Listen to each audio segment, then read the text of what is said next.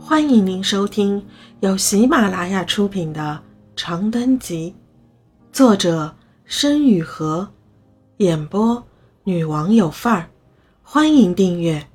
扶贫一，自打少了施老二的那份救济金，施家的境况便一日坏死一日。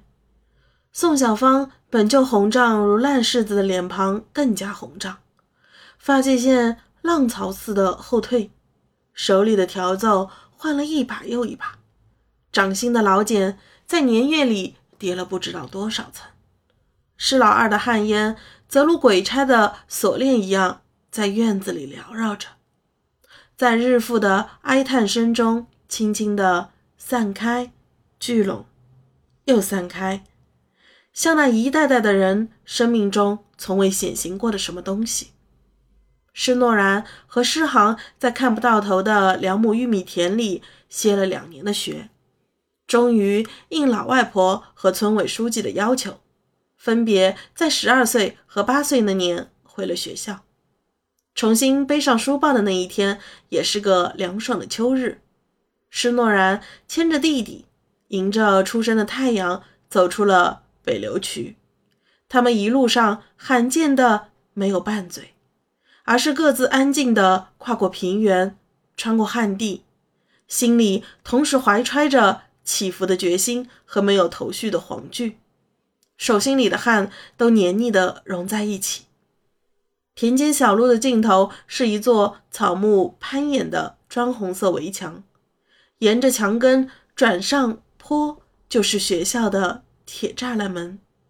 施诺然在门口停下脚步。弯腰给世恒理了理衣服，有些笨拙的捏到他身上粘的草穗飞絮，把胳膊上挎了一路的小书包挂到他的肩上。进了学校要听老师的话，多说普通话，别惹事。日光轩轩，给施诺然油桃般的侧脸刷上了一层温柔的金黄的釉。施航点了点头。浑身上下像绑了弹簧一样蕴积着藏不住的激动，几乎下一秒就要弹射进面前未知的喜悦。施诺然见他走神，也不像往常那样开口骂他，只是伸手弹了他一个脑瓜崩，推推他的屁股，让他先进学校。哎呀！施航被搡着往前走了两步，踮脚在门槛上停下。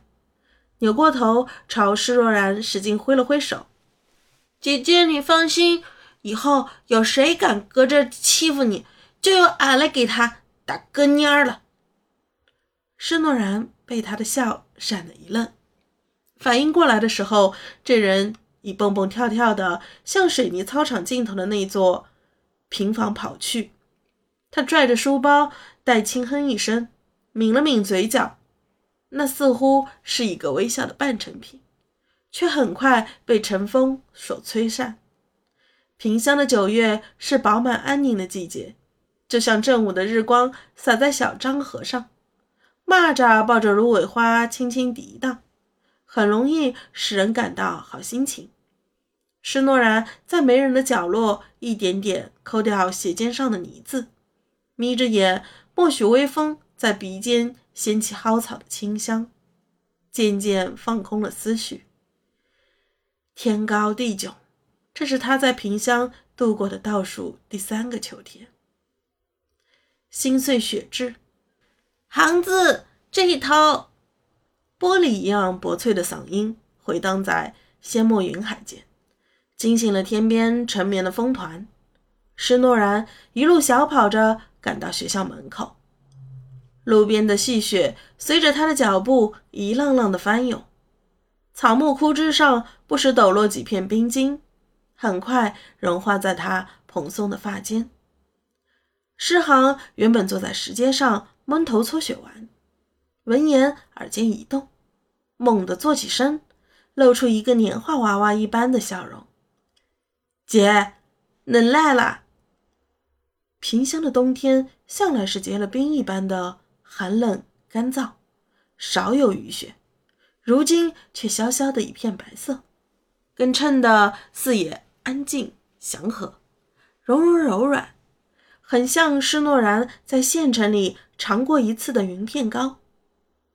施诺然似乎被这样的安详和纯洁感染的温和了一些，轻轻地吸了一口气，朝诗行大步走去，把手里的红围巾一圈圈绕在他的脖子上。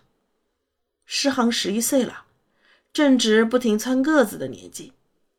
脸上那种天真幼稚的神气也稍稍消减了一些，恍惚中竟有一些大孩子的棱角。他仰着脖子，乖乖的让姐姐给自己武装完毕，浑圆的大眼睛里完完整整的盛着天地的洁白，对于施诺然心中的一切感慨毫无所觉。等的脚步，施诺然。转身朝坡下走去，长辫子在身后甩一甩，有节奏的荡出清冽寒香。不久，诗航摇摇头，加快脚步赶到他的身侧，觉摸着冷呀赖齿，在班里头打扫卫生，多晃悠了会儿。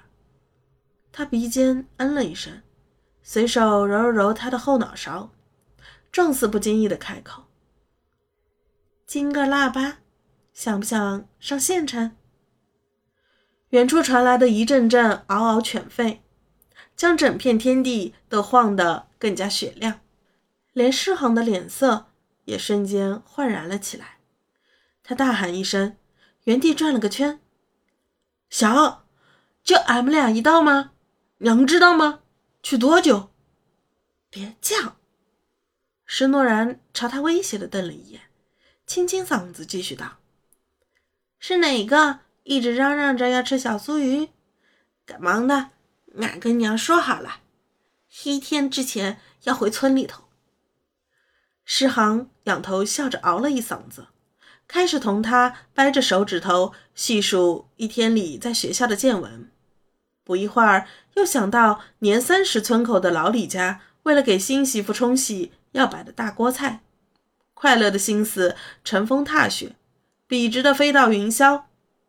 施诺然几乎插不上话，心里嫌他话多的像只小蛤蟆，却难以抑制的微微笑了。